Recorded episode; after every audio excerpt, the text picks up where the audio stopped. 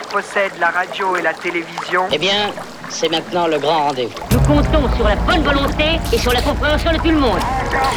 La voix off. Si l'été 2022 t'a fait peur, euh, et il y a des raisons d'avoir eu peur de l'été 2022, moi je dirais que les coupures d'eau elles sont restées anecdotiques l'été dernier. Moi j'ai peur déjà de l'hiver 2023 et du coup des conséquences euh, au niveau de l'été 2023. Il y a de forts risques que euh, les pénuries d'eau, donc les coupures d'eau au robinet dans les maisons des gens, ne soient plus anecdotiques l'été prochain mais soient vraiment monnaie courante. Un de ces matins, tu vas, comme tous les matins, sans y penser, ouvrir ton robinet. Mais ce jour-là, aucune eau n'en coulera. C'est déjà arrivé dans certains coins de France, notamment pendant l'été 2022, et c'est ce qui pend au nez de tout le monde pour les étés à venir, et pourquoi pas les autres saisons. Et c'est pas un complotisto farfelu qui vous dit ça, mais la docteure Anne Morwen Pastier, géologue de formation, géoscientifique, compétente en hydrogéologie, chercheuse interdisciplinaire en sciences de la Terre, indépendante des réseaux universitaires et que vous aurez déjà rencontré lors du dernier épisode de cette série, SOS H2O au secours. On se retrouve donc à Poitiers, dans la Vienne, et notre géologue va aujourd'hui continuer à vous expliquer un truc assez technique. La docteure Pastier a en effet scientifiquement démonté, comme disent les antibassines, désarmé un rapport de 2022 du BRGM, Bureau des recherches géologiques et minières, rapport invoqué par des pro-bassines pour justifier pillage et vidage de nappes phréatiques. Salut les amis, c'est JBD, c'est la voix off, bassine non merci, no bassaran, à nouveau avec la docteure Anne Morwen Pastier.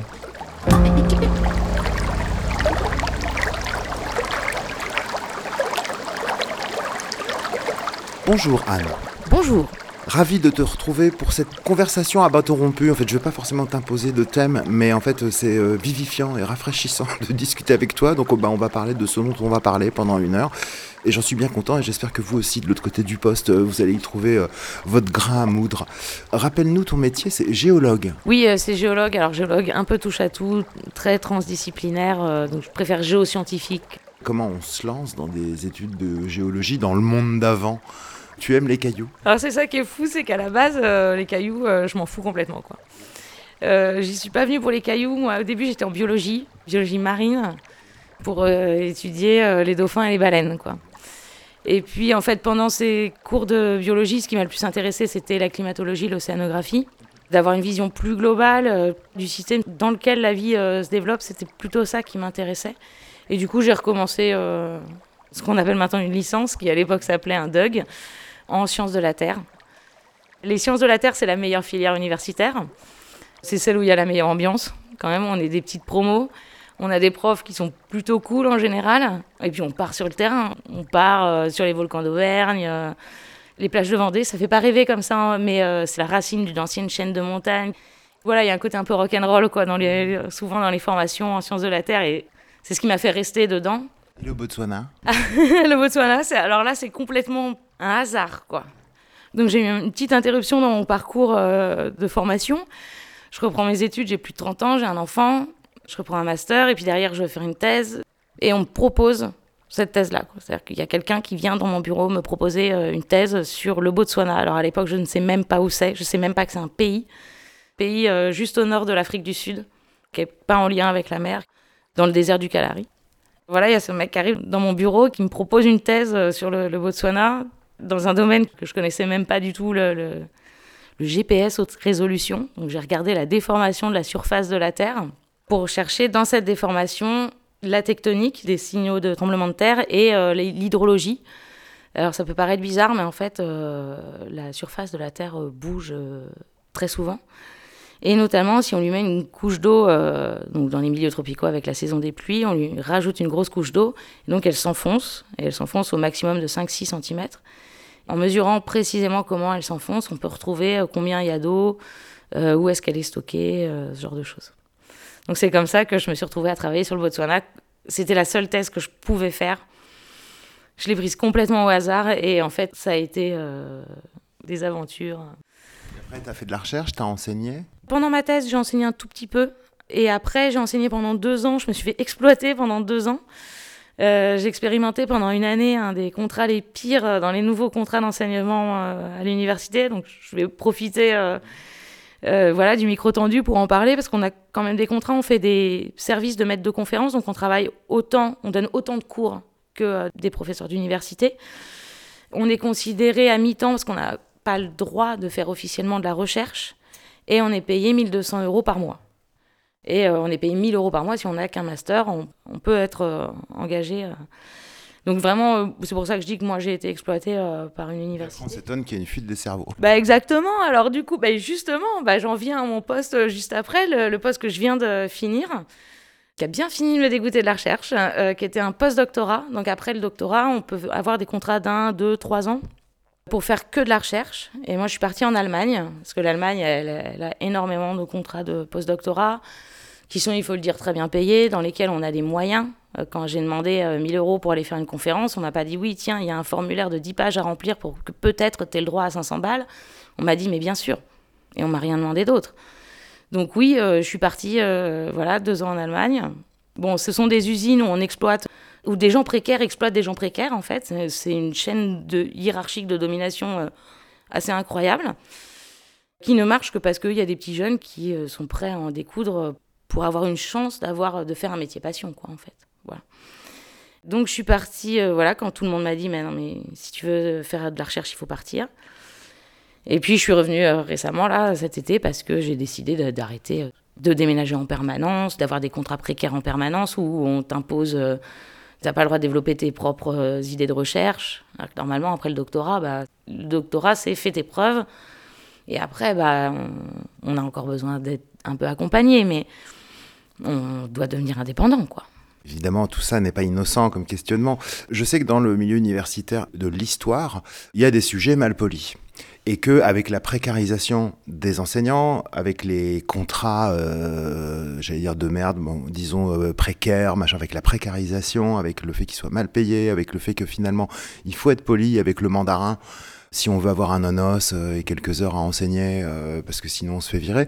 J'imagine que dans le monde reluisant de la science, c'est pas du tout comme ça, qu'il y a une, totale indépendance euh, et les grosses entreprises n'ont aucun moyen de pression sur vous, vu que vous êtes voilà si bien équipé, si bien payé, et que c'est pas compliqué d'avoir 1000 balles pour aller faire une conférence.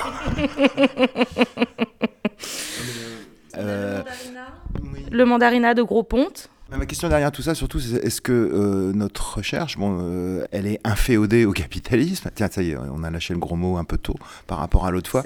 Ou est-ce qu'il y a encore une indépendance euh, universitaire de la recherche, voilà, sans pression aucune? Alors, sans pression aucune, je dirais pas ça.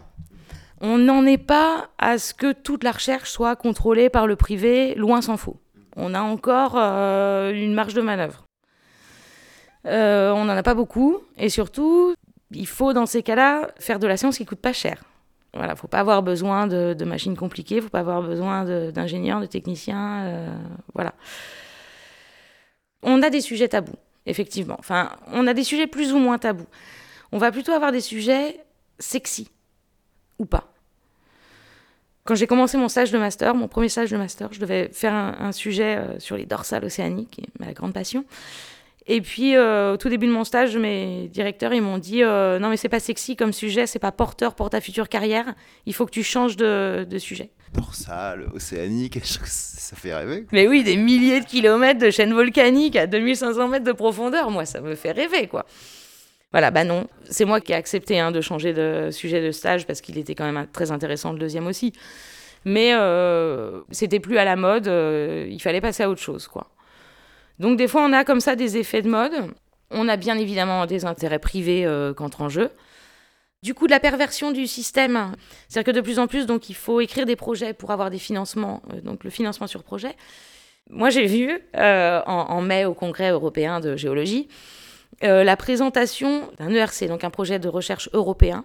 On est sur des budgets de 1,5 million à peu près, financé sur le principe du fait que l'érosion des montagnes capte du CO2 le gars qui présente cette recherche, une excellente recherche pour le coup, c'est la recherche fondamentale, comment les montagnes s'érodent et le cycle chimique qui accompagne l'érosion de la montagne.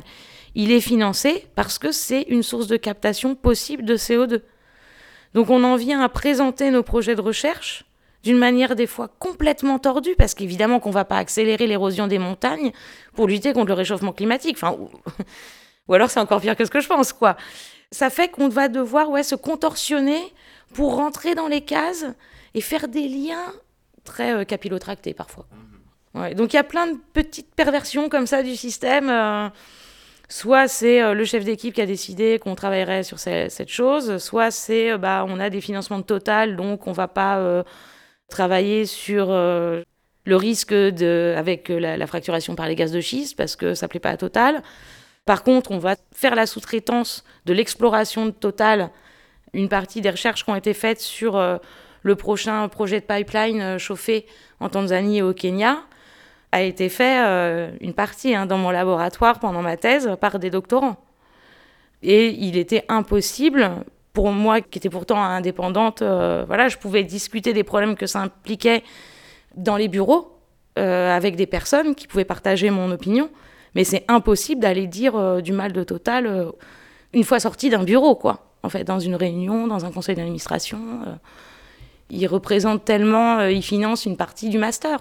Donc on ne peut pas se passer de, Total parce qu'il finance l'enseignement public. L'enseignement public dépend à ce niveau-là de, fonds privés. Enfin, c'est... Donc on- là, c'est pareil qu'avec le cycle de l'eau et le sol et tout ça. On a plein d'interactions dans tous les sens et on a des cercles vicieux ou des cercles vertueux. Et là, oui, on est... Donc on a encore une marge de liberté, hein, je vais pas dire euh, voilà, mais on est sur une pente descendante d'un cercle méchamment vicieux.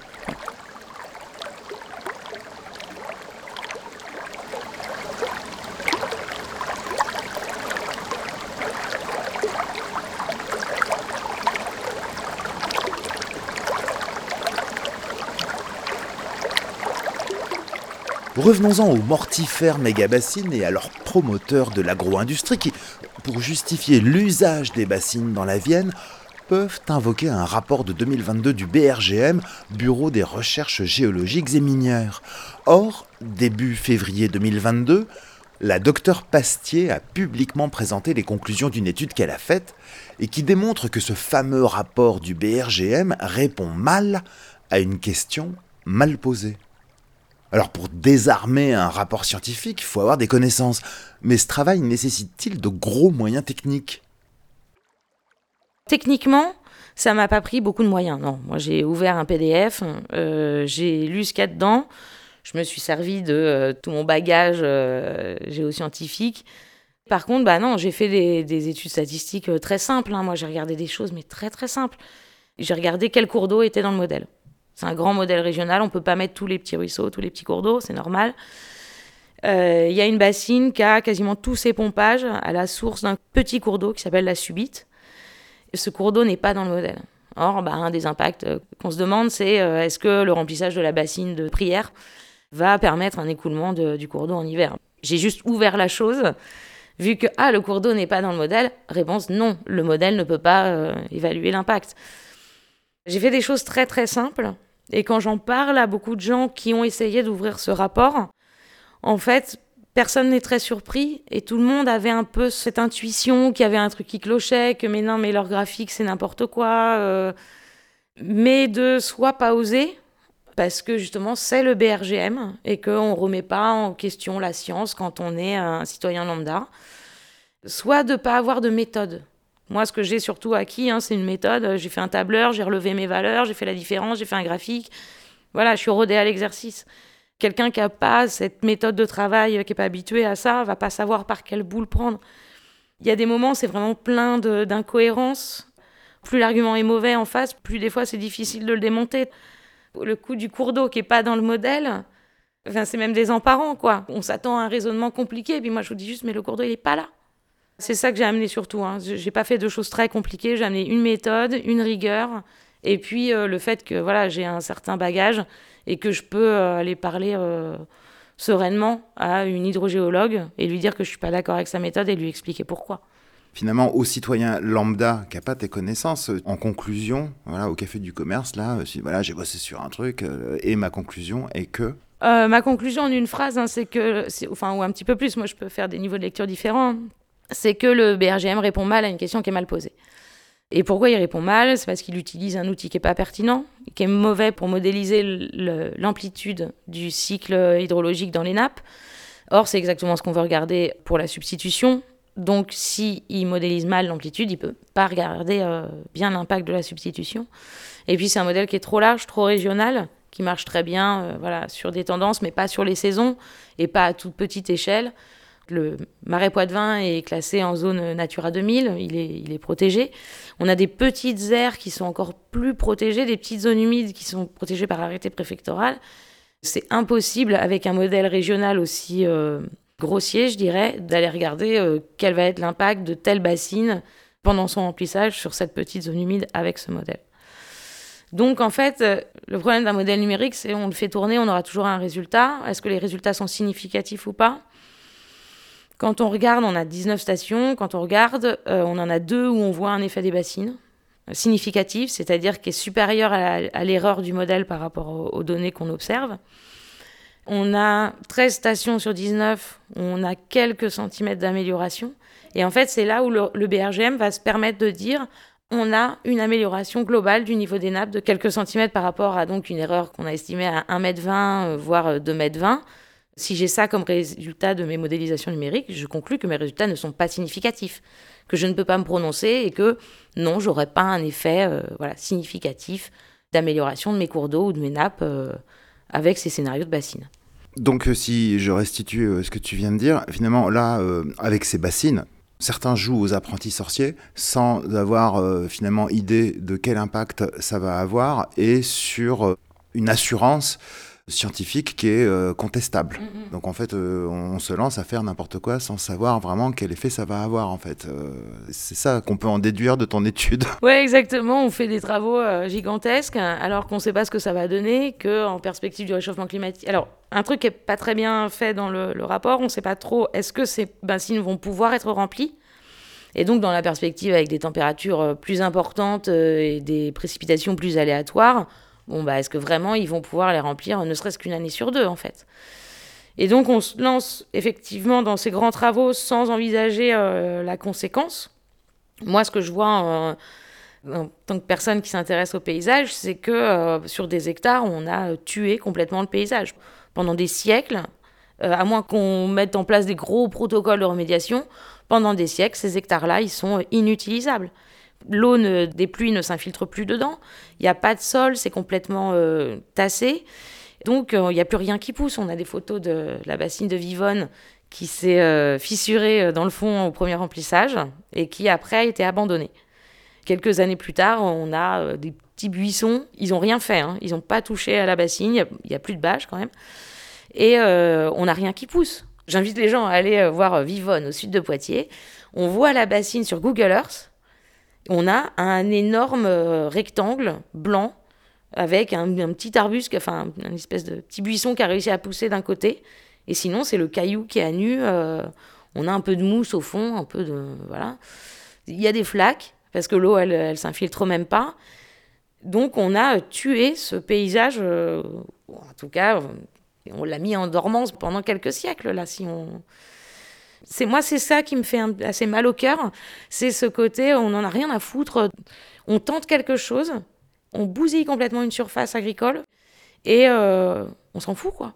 On rappelle, une méga bassine, euh, ça peut mesurer jusqu'à plusieurs terrains de football. Mmh. Et c'est euh, un modèle d'agro-industrie qui a commencé à s'implanter un peu partout sur le territoire. Et ça, ça éclot partout, ces horreurs. Et euh, ça me ramène quelques années en arrière sur la lutte euh, de Notre-Dame-des-Landes. Je disais, bon, euh, il s'agissait de préserver un morceau du bocage nantais, les routes pour y aller, la piste d'atterrissage. bon, c'est vrai que ça bousillait un peu de surface agricole.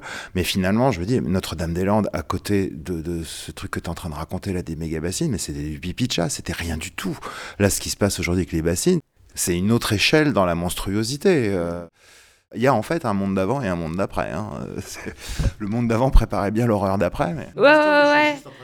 Euh, non, non, mais c'est vrai. Après, je sais, moi, je connais très mal le projet euh, qui aurait dû être fait d'aéroport, ah, oui. parking autour et tout ça. Donc, c'est quand même énorme. Bon, mais euh, oui, oui, c'est vrai que c'est très important de le dire. Ça, c'est un modèle qui se répand partout.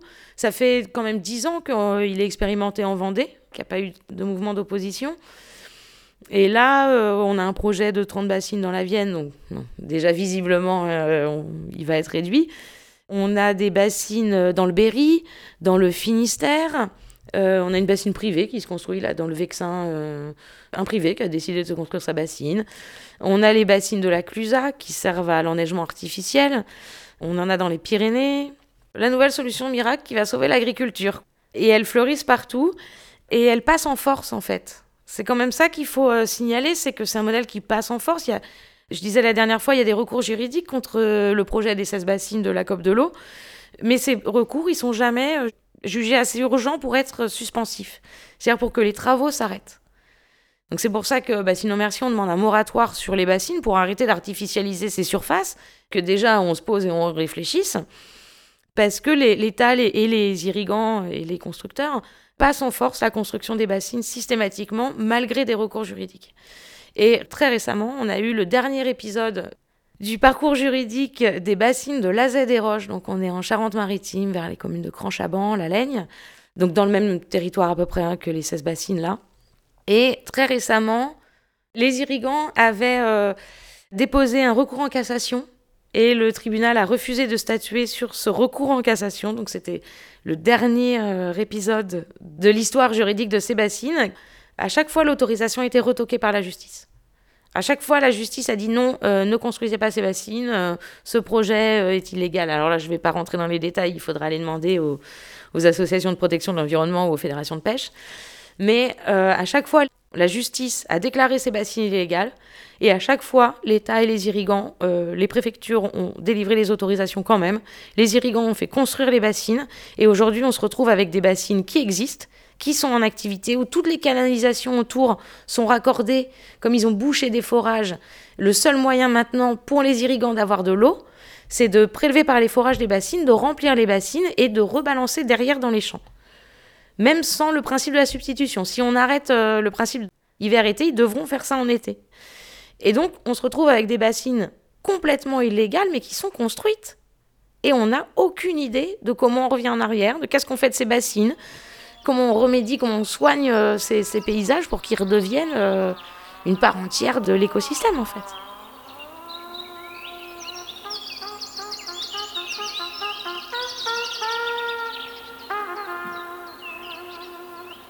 La maison près de la fontaine, couverte de vignes vierges et de toiles d'araignée, sentait la confiture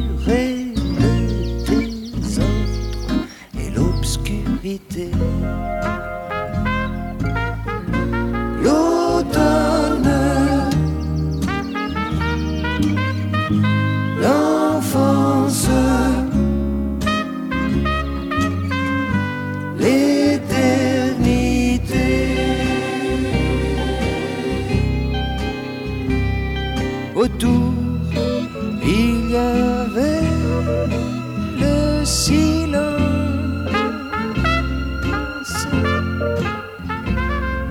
Les guêpes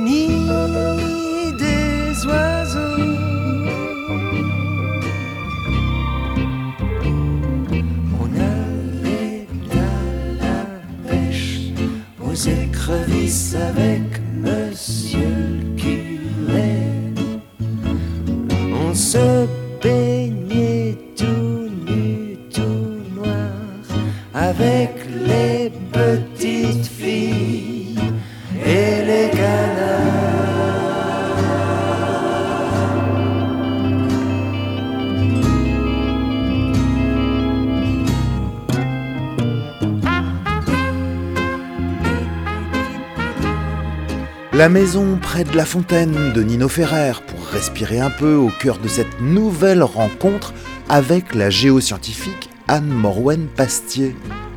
En 1971, Nino Ferrer avait déjà bien compris l'horreur écologique qui continue à s'abattre sur nous. Alors évidemment, il ne pouvait pas prévoir les mortifères mégabassines dont le remplissage induit le vidage des nappes phréatiques. Mais la fontaine près de la maison de Nino Ferrer va peut-être bientôt arrêter de couler.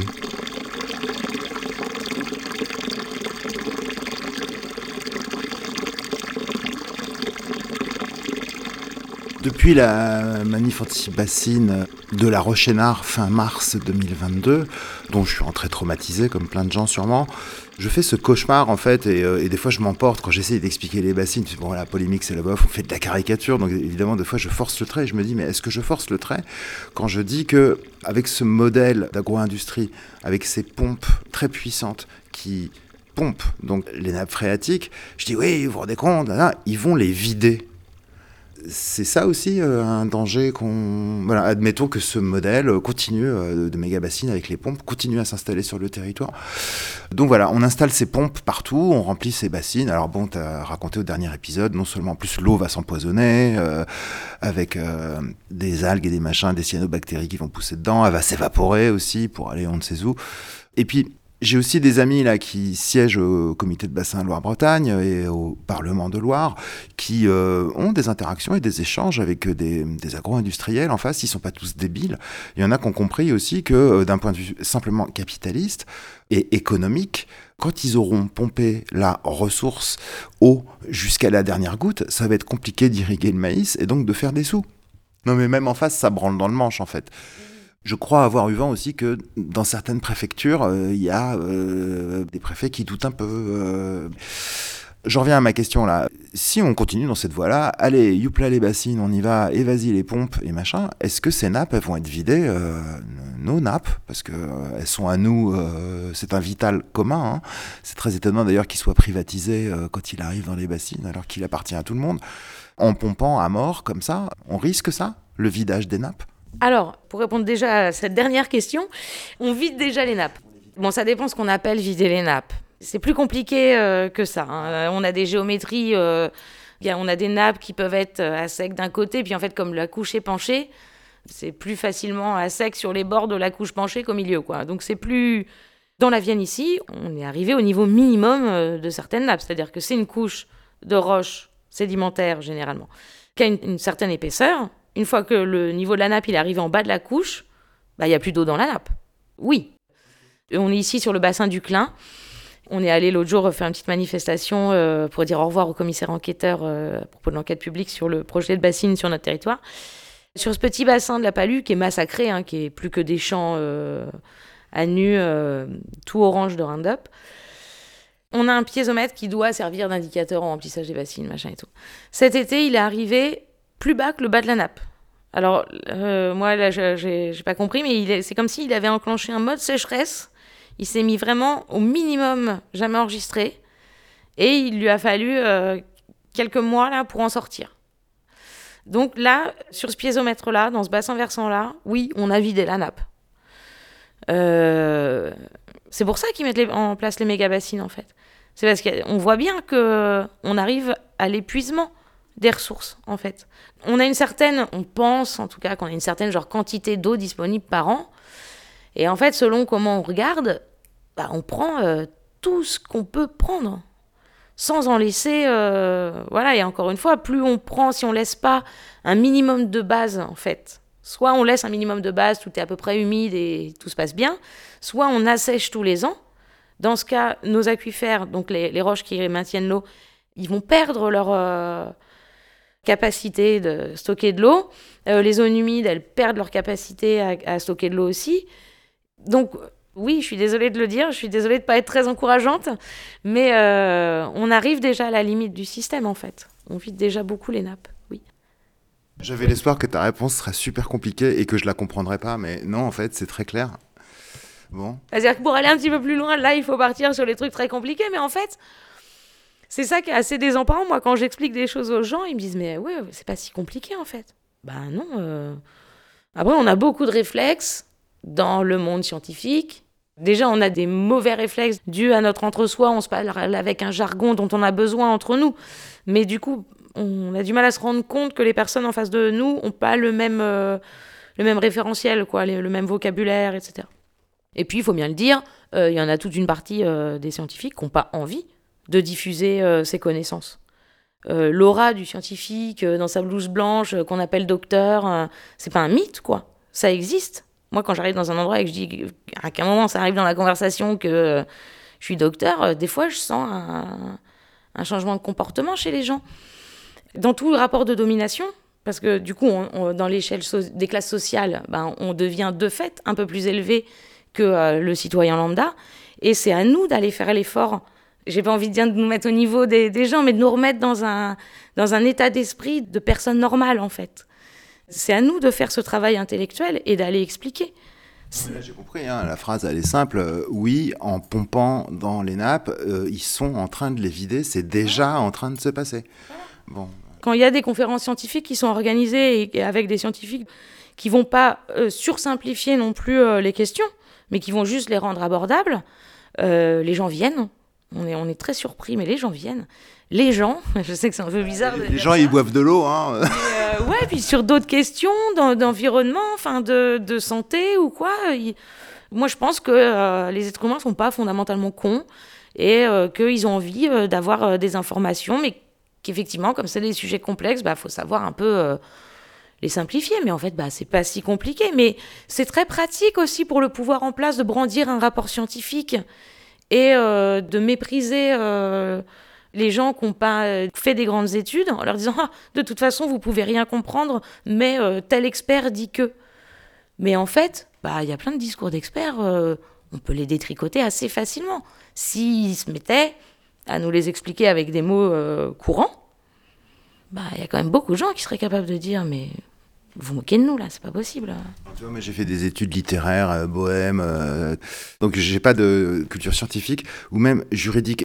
On construit des bassines et la loi n'intervient pas en fait. Enfin, la justice euh, n'est- pas là et on fait n'importe quoi au détriment de tous. Et je me retrouve des fois à dire à, à des enfants de potes Ah, tu fais du droit? Très bien. Parce qu'on est dans un monde de droite, un monde de droit. Bah, ce serait bien qu'il y ait des juristes qui montent au créneau pour dire Attendez, la bassine, là, elle a été construite en toute illégalité et euh, la justice n'intervient pas, il se passe rien. Et pareil sur la science, je pense à, au fils d'une amie euh, qui travaille dans la biologie marine. euh, il- Vas-y, vas-y, parce qu'on va avoir besoin de gens euh, qui vont avoir tes compétences, qui ont ces compétences-là euh, et qui vont pas bosser pour le système capitaliste. Donc voilà, c'est terrible, mais on a besoin de scientifiques et de juristes. alors dans la Aux gens qui vont encore se lancer dans l'aventure de faire des gosses, euh, alors que c'est la fin du monde, euh, faites-nous des avocats et des scientifiques et des géologues. Alors pour revenir sur le cas de la ZD Roche, là, les, bassines qui ont été déclarées illégales, c'est assez rigolo parce que la justice, euh, pour le coup, a agi, ce qui n'est pas le cas dans d'autres dossiers. Mais la justice a agi. Ce qui n'a pas agi derrière, et même qui a agi à l'encontre de la justice, c'est l'exécutif. C'est les préfectures, donc c'est l'État. Et c'est aussi, on a une police de l'eau. On n'est pas trop au courant, mais on a une police de l'eau qui a des effectifs qui sont ridiculement petits. Donc euh, la police de l'eau est censée vérifier euh, si les compteurs, euh, la valeur qui est marquée sur le compteur d'eau est bien celle qui est déclarée par l'irrigant, par exemple, tout simplement en fait. On se rend compte que bah, quand il y a des contrôles, hum, c'est pas toujours les mêmes valeurs. Et la police de l'eau, donc oui, comme on pourrait faire un parallèle avec les services fiscaux, hein, c'est des, des choses. Pensais euh, justement à tous ces services dont on aurait bien besoin. Les inspecteurs des finances, hein, pour traquer l'évasion fiscale, euh, les inspecteurs du travail. euh. Et donc tu me dis, il n'y a euh, pas d'effectifs dans la police de l'eau. Eh bien, je ne suis pas surpris.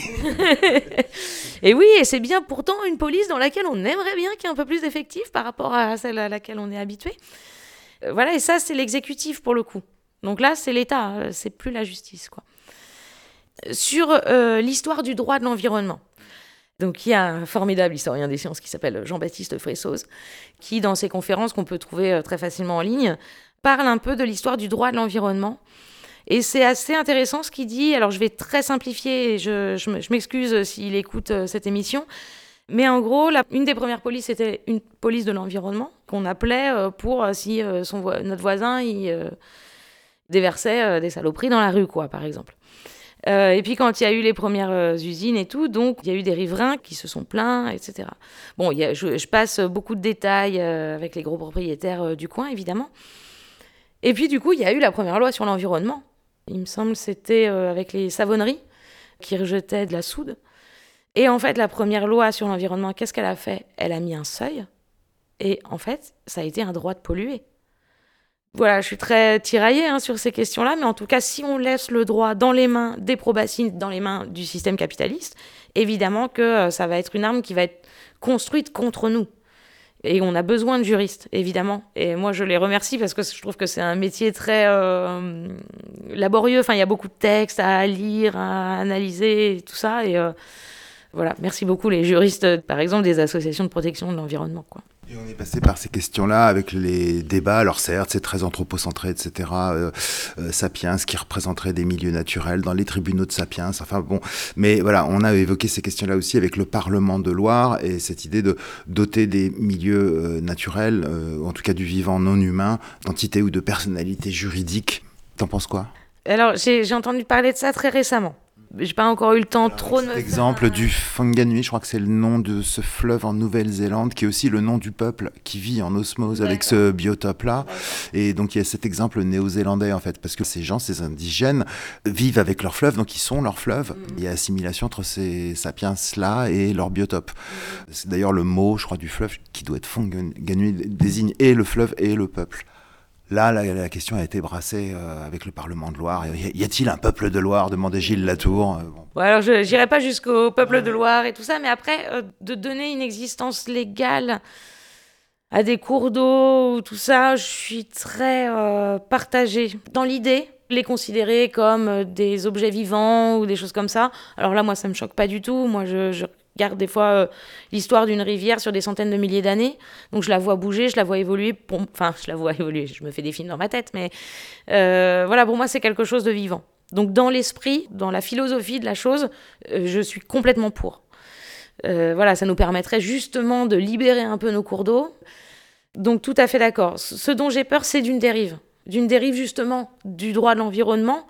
Et à partir de quel moment Eh bien alors on va reconnaître la Loire comme euh, cours d'eau. On va reconnaître la Sèvre niortaise comme cours d'eau, mais on va pas reconnaître euh, le petit ruisseau de la Subite, par exemple. Et une fois que ce sera inscrit dans la loi que euh, la Sèvre niortaise est reconnue comme une entité légale, mais pas la Subite, eh ben elle, elle est, elle est condamnée à mort en fait. Comme dans l'inventaire des cours d'eau, il y a un énorme enjeu dans l'inventaire des cours d'eau qui se fait. Ils ont défini des critères, alors je vais pas trop rentrer dans les détails parce que je ne maîtrise pas exactement, mais ils ont défini des critères qui fait qu'il y a des cours d'eau qui ont été rayés des cartes. Ça permet de plus euh, y faire attention, ça permet que s'il y a un forage pas loin et que le cours d'eau il est sec, on s'en fout, c'est pas un cours d'eau. Donc voilà, dans, l'esprit, je suis de 100% d'accord. Est-ce que stratégiquement c'est une bonne idée ou est-ce qu'elle va euh, se retourner contre nous? C'est là où j'ai des, des réserves. Voilà.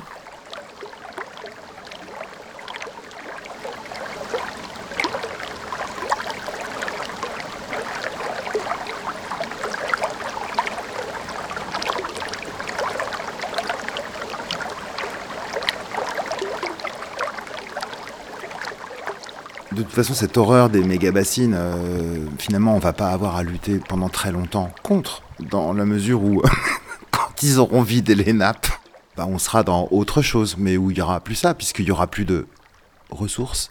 Oui, effectivement, hein, voilà, on peut le, on peut le voir comme ça. hein. Positiver un peu. euh. Oui, mais s'il y a, bon, s'il y a plus d'eau, il n'y a plus d'être humain, quoi. Donc, euh, il n'y a plus de lutte. Ça, c'est sûr, quoi. Ah, ben, il n'y a plus de bassine, mais il n'y a plus de lutte. Non mais voilà, pour le temps qui nous reste, alors évidemment c'est pas en tant que géologue que tu vas parler, mais en tant qu'être humain qui discute avec d'autres et qui lit et tout ça, et qui a eu un avis sur les choses, euh, je t'orientais vers cette histoire de Parlement de Loire et, euh, et de justice. La semaine dernière, on se disait, euh, bon, peut-être que ce paysage de bocage en tant que euh, réserve d'eau, qui a fonctionné en fait pendant des siècles tellement mieux qu'une méga bassine, c'est-à-dire euh, ces haies, ces fossés, ces méandres, qui euh, avaient le temps de nourrir euh, les nappes phréatiques, etc. C'était peut-être pas idéal, mais c'est une technologie en fait qui a fait ses preuves. Je cherche à finir l'émission sur une note un peu positive. On fait quoi? Il y a quelque chose aussi que j'ai cru comprendre, c'est que euh, pour notamment les besoins de l'agro-industrie, on a accéléré le cycle de l'eau, on a notamment canalisé et bétonné beaucoup de rivières. On a eu à mer, à Tours, Jean Royer qui avait le projet délirant de bétonner la Loire, en fait, hein, comme ça a été fait partout.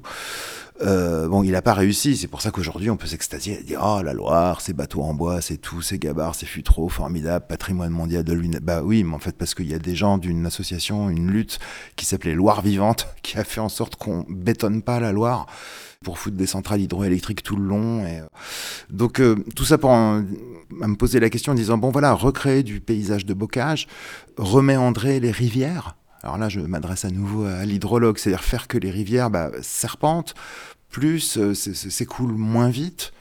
Est-ce que ce serait une piste de remodeler nos paysages? C'est complètement une piste, hein, ce qu'on appelle la rectitude des cours d'eau.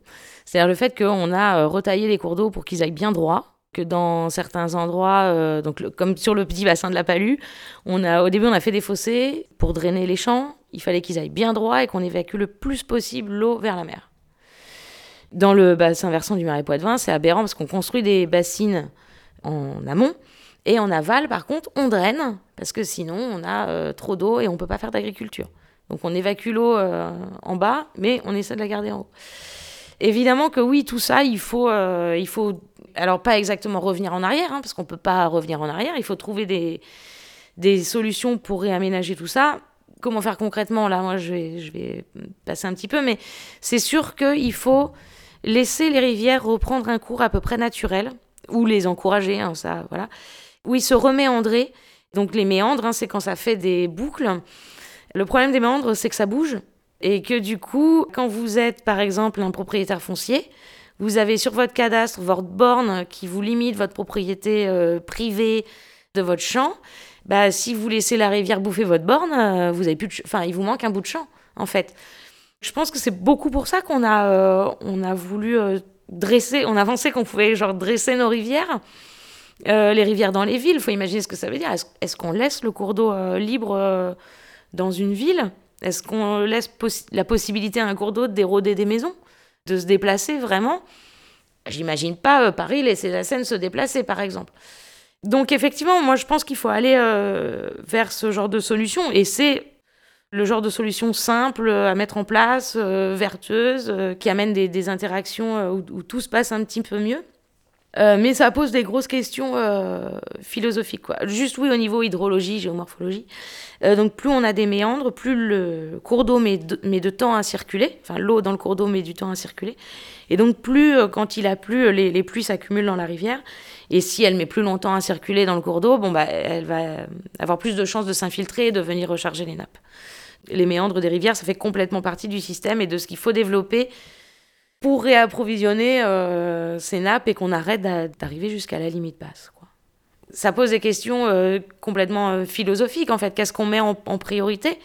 Est-ce qu'en priorité on veut avoir un environnement bien ordonné où on peut prédire quel stock on va avoir en amont, quel stock on va produire, combien on va faire de profit, alors que bon, bah, en plus, le problème c'est que ce modèle-là, comme notre environnement, notre climat, tout ça va changer, donc on on va pas pouvoir contraindre tout ça très longtemps. Voilà, ou est-ce que on se met à vivre avec un environnement qui change, qu'on maîtrise pas forcément? Bah oui, peut-être qu'à un moment, euh, euh, on va pas construire un- une maison à tel endroit parce que euh, elle a des, chances de, se faire éroder, enfin de partir avec la rivière. Ou est-ce qu'on bétonne la rivière? C'est un choix de société, quoi. Moi, j'ai pris euh, parti depuis bien longtemps euh, sur le fait qu'il faut vivre avec ces changements. Quand je vois des, cours d'eau euh, tout droit aller directement à la mer et puis des pompes pour aller mettre ça dans des réservoirs, enfin, je, je- rationnellement, c'est aberrant. Sensiblement, moi, ça me fait un mal terrible. Alors que voilà, on a des solutions simples à mettre en place, mais le problème, c'est que ces solutions, elles ramènent pas d'argent. Elles sont euh, bonnes pour le bien commun, mais elles sont pas bonnes pour euh, la classe dominante euh, qui gouverne et qui gouverne à son profit. Et encore même pas, parce que une fois de plus, si la ressource eau, elle est épuisée, ben, le système basé sur ce pillage, ben, il s'écroule. On arrête de faire du maïs et machin. Alors qu'une agriculture qui rapporte pas forcément euh, beaucoup euh, sur le moment, mais qui euh, dure et qui fait qu'en plus Sapiens peut continuer à vivre à peu près avec son biotope, c'est mieux. Enfin, je veux dire, voilà, quand on sera tous morts, ils en, ils en feront plus du pognon.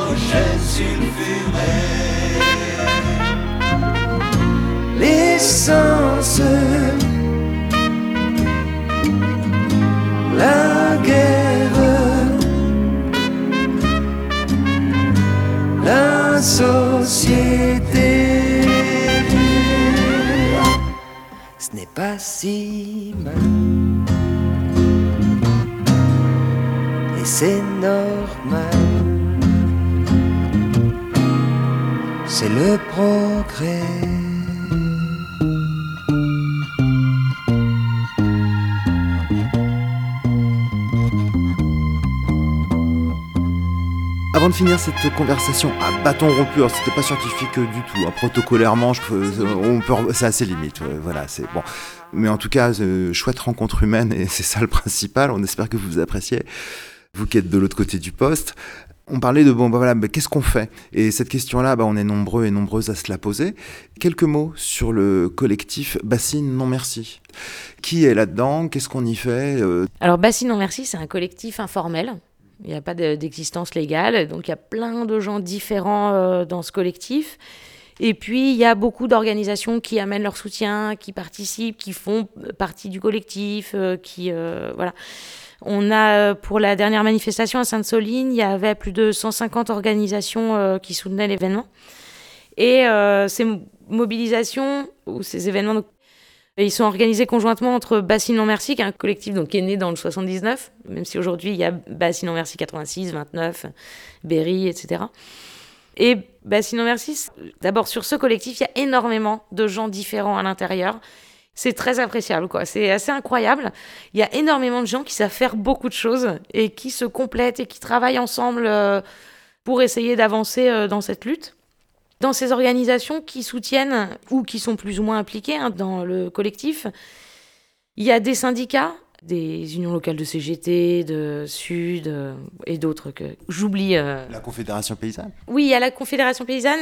Parce que là, par exemple, l'événement, c'est la Confédération paysanne, Bassinon Merci et les soulèvements qui organisent avec le soutien de la Fondation Daniel Mitterrand. Donc, euh, des fois, la Confédération paysanne prend une position un petit peu à part, parce qu'on a des, des fois des moyens de lutte, hein, euh, certes complémentaires, qui s'opposent pas du tout, mais qui, des fois, euh, vont pas agir ensemble. Euh, tu as mentionné les soulèvements de la Terre. C'est intéressant. On essaiera de vous faire des émissions euh, là-dessus. C'est euh, très intéressant. Allez voir déjà sur Internet les soulèvements de la Terre. Surtout qu'ils vont peut-être faire l'actualité bientôt, parce qu'ils ont quand même été menacés de dissolution par le ministre. Sent le tarnacage, euh, le Julien Coupage à, à plein nez. Exactement. Moi, ça vous fait rire, là, mais ouais, ouais, bien sûr. Donc, voilà, c'est une, excellente idée de faire une émission prochaine euh, sur les soulèvements de la Terre. Et donc, oui, il y a euh, des collectifs antifascistes, euh, il y a des partis politiques, donc évidemment des partis politiques plutôt de gauche. hein. Il y a des associations de protection de l'environnement. Il y a beaucoup, beaucoup de gens différents parce que c'est vraiment une question centrale et ça faisait un certain temps que j'avais pas milité. Ça me fait, je me remets dans le bain et c'est très surprenant pour moi de voir cette convergence des luttes. C'est vraiment un sujet qui cristallise euh, beaucoup de luttes différentes, euh, tous ces gens qui se mettent ensemble. Enfin, c'est euh, Mais je crois qu'il y a pas mal de gens qui boivent de l'eau. hein. et oui, et oui, on a beau être un pays d'alcooliques, il y a quand même beaucoup de gens qui boivent de l'eau. Scientifiquement, c'était assez limite aussi quand même. Pardon, je suis désolée. Je suis sortie de ma neutralité, euh, de la neutralité de la posture scientifique. Je comprends que Total te finance pas. c'est- Ouais, en même temps, je leur ai jamais demandé de pognon, donc ça va, ça. Oui, et donc, il y a eu euh, depuis un peu plus d'un an maintenant une convergence avec les soulèvements de la Terre. Donc, la lutte a pris une proportion un petit peu plus grande d'un seul coup. Euh, et puis, il y a euh, donc régulièrement oui, oui, beaucoup de connexions avec la Confédération paysanne. Et donc, justement, moi, au niveau de tout ce qui est quel modèle agricole il faudrait développer ou quoi, moi, ça va pas du tout être mon, mes compétences. Je vais plutôt, par contre, essayer de travailler avec des. Enfin, on commence à avoir des connexions justement avec la Confédération paysanne pour travailler ensemble. Comment on comprend le système, bah, quelle euh, agriculture on met en place qui soit viable, qui nous amène à manger, parce que c'est quand même ça le principe, qui soit pas trop pénible pour les agriculteurs non plus, et qui soit saine pour les agriculteurs, parce que le modèle intensif, on a tendance à l'oublier, mais le nombre d'agriculteurs qui ont eu des cancers avec tous les pesticides euh, et les engrais qu'ils mettent dans les champs, c'est quand même énorme. C'est ce que je disais en préambule de l'épisode dernier. Là, je- on a parlé que de quantité d'eau et pas de sa qualité et de toutes les saloperies et les poisons qu'on trouve dedans, hein, euh, qui se terminent en cide, en zat, euh, en et les molécules qui se dégradent pas. Enfin bon, voilà. Ouais, ouais, et puis euh, du coup, je voudrais profiter quand même de, de ce moment parce qu'on a peut-être un peu trop tapé quand même euh, sur les irrigants et surtout mis tout le monde dans le même panier en fait. Je voudrais revenir dessus, euh, sur le fait qu'il y a quelques exploitations, quelques très grosses exploitations qui imposent un modèle. Il y a énormément d'agriculteurs qui sont pris dans un modèle productiviste, mais qui ne leur bénéficie pas à eux. On sait très bien que euh, la plupart des agriculteurs, ils ont du mal à sortir un salaire. Euh, ils travaillent énormément, ils n'ont jamais de vacances, ils finissent euh, avec des corps brisés quand ils arrivent à la retraite. Ils n'ont pas les carrières complètes, arrivent à la retraite, etc. Donc, en fait, beaucoup de, ces irrigants se retrouvent voilà, pris dans cette spirale infernale. Comme tu disais tout à l'heure, ils voient arriver le mur. On a rencontré avec Bassine Non Merci euh, des gens du comité de bassin Loire-Bretagne récemment. Il y avait euh, deux anciens irrigants euh, dans la délégation qu'on a vue. Bah, à la fin de notre discussion, on arrivait à peu près quand même à se parler parce que eux, ils le voient bien, que c'est viable que pour les très gros, que les nouveaux arrivants, non seulement quand on est jeune agriculteur, c'est pas facile d'avoir accès aux terres, mais en plus maintenant, il faut avoir accès aux terres avec le volume autorisé par la préfecture pour l'irrigation en été. Enfin, c'est devenu en- encore plus un business. Les terres, elles se revendent avec l'autorisation préfectorale. Donc, comme justement, nous, on essaie d'amener un discours, c'est pour ça que je veux revenir dessus, sur le fait qu'on n'est pas contre les agriculteurs, bien au contraire, on n'est pas contre l'agriculture. Maintenant, le modèle imposé par très peu, qui n'est rentable que pour très peu, oui, ce modèle-là, on est contre. Maintenant, bah, voilà, qu'est-ce qu'il faut faire concrètement, comment aménager le territoire et tout ça?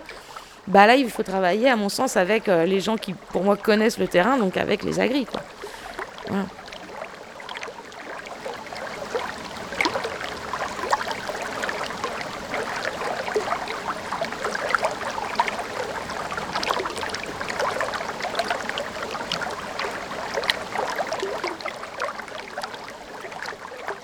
C'est bientôt la fin de cette conversation avec la géoscientifique Anne Morwen Pastier, membre du collectif Bassine Non Merci. Dans cette euh, pluralité de compétences, de bah, sinon merci, c'est beau, hein On utilise beaucoup le langage euh, de l'éducation euh, populaire dans ce collectif. Vous faites des trucs comme ça avec Oui, les mains là, euh, quand vous êtes d'accord. Oui, et bon, autant des fois ça me fait rire, autant bah faut bien dire que quand on a des réunions à 40, euh, c'est bien si tout le monde dit pas ouais, moi aussi je suis d'accord. Voilà. Donc euh, c'est très très bien, c'est très très bien. Je suis hyper d'accord avec ce que tu viens de dire. Non, mais voilà, enfin, le fait qu'en face, il y a des cerveaux et des gens et des êtres humains qui réagissent et que ça s'appelle notamment euh, les soulèvements de la Terre ou Bassine, non merci, ou euh, la Confédération Paysanne Mhm. ou machin. Et que oui, euh, voilà, sortir d'un truc ma- manichéen, euh, c'est pas les bons, les méchants et il y a une guerre en face et en face, c'est tous des cons. Et oui, il y a longtemps qu'on sait que beaucoup d'exploitants agricoles sont pris par les couilles par le crédit agricole, par Monsanto, par machin, qu'en plus ils, ils peuvent attraper le cancer au bout d'une vie à, à se faire traiter comme des esclaves. Oui, tout cela est-il bien raisonnable? Probablement pas. Mais donc ouais, c'est une de nos perspectives. Donc on est, euh, moi, je suis arrivée récemment dans le collectif hein, depuis quelques mois. Euh, même si je connais la lutte depuis des années, je connais des gens du collectif euh, de longue date. Et donc on monte un peu ce groupe d'investigation scientifique. Donc le désarmement du rapport du BRGM, c'est le premier gros épisode. On a commencé à sortir des petites chroniques qu'on va publier sur les réseaux sociaux plus largement et sur le site de Bassine Non Merci qui s'appelle les C'est pas sourciers pour expliquer justement euh, comment ça se passe euh, en vrai le cycle de l'eau ou comment bah là il, il donne ça comme argument mais en vrai ça tient pas la route euh, voilà. Moi j'ai attaqué ce rapport parce que stratégiquement c'est l'arme d'en face donc bah, je, voulais le désarmer. Mais aussi c'était une manière pour moi d'accrocher le sujet quoi.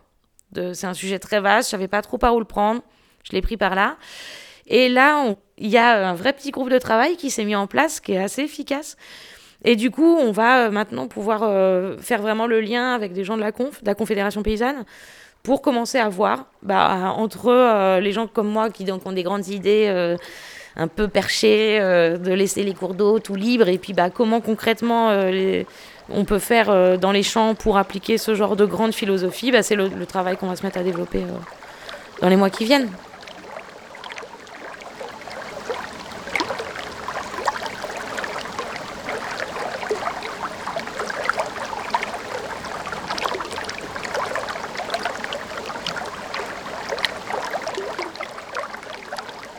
Clore aussi sur euh, le collectif euh, Bassine Non Merci, etc.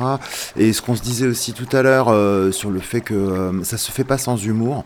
Si cette conversation à bâton rompu vous a semblé euh, des fois bah, protocolairement pas hyper scientifique, euh, tant mieux. Si on vous a fait sourire, tant mieux aussi. Parce que je voudrais clore aussi là-dessus. On n'a jamais fédéré ni gagné quoi que ce soit sous des bonnets de nuit euh, en faisant la gueule. Bon, on a bien compris hein, que la situation est catastrophique, n'engendre pas la joie. Mais bon, ça doit pas nous faire déprimer. Et je crois que la lutte, elle doit être heureuse et rigolote aussi. parce que sinon, on va se prendre une pilée, quoi. Et donc, voilà, merci euh, pour le travail scientifique que tu fais, pour les informations. Euh, mais merci pour la vitalité et pour le sourire. Je crois qu'on a vraiment besoin de ça. Puis de, pratiquer ça et, de le faire ensemble. C'est mieux quand c'est rigolo, quand même. Merci beaucoup. Ouais, justement, je voulais dire que les, euh, manifestations organisées par bah, Sinon Merci et les soulèvements, elles peuvent faire peur quand on voit les images à la télé, les images dans les médias avec ces, gardes mobiles en Robocop et tout ça. Bon, je voudrais pas minimiser, hein, c'est pas faux qu'ils y vont très très fort, mais euh, il y a vraiment une, ambiance dans ces manifestations et puis on, a le, le, camp euh, le soir où on a les, concerts, les rencontres. Moi, j'ai rencontré des tonnes de gens, j'ai monté même des projets scientifiques qui sont partis de la manifestation de Sainte-Soline. Donc, ouais, j'encourage vraiment tout le monde à venir avec, euh, évidemment, bon, sa tente, son duvet, possiblement ses propres ressources en eau.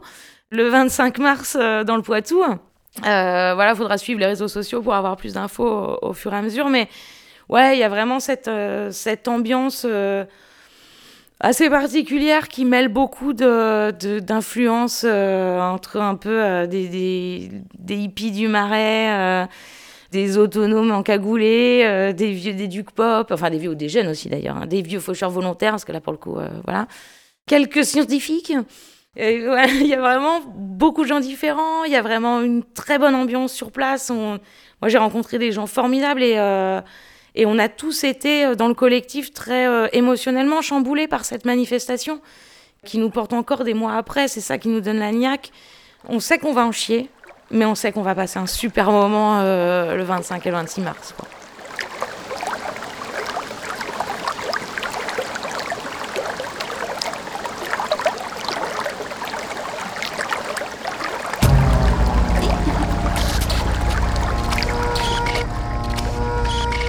Et voilà les amis, c'est ici que prend fin cet échange avec la géoscientifique Anne Morwen Pastier, qu'on remercie à nouveau. Émission à retrouver sur notre site, polémix et la voix off.com, avec tous les épisodes de cette série SOS H2O, au secours. Bassine, non merci, no bassaran, ce n'est qu'un combat, continuons le début, salut. Les petits comptes alternatifs doivent s'arrêter maintenant.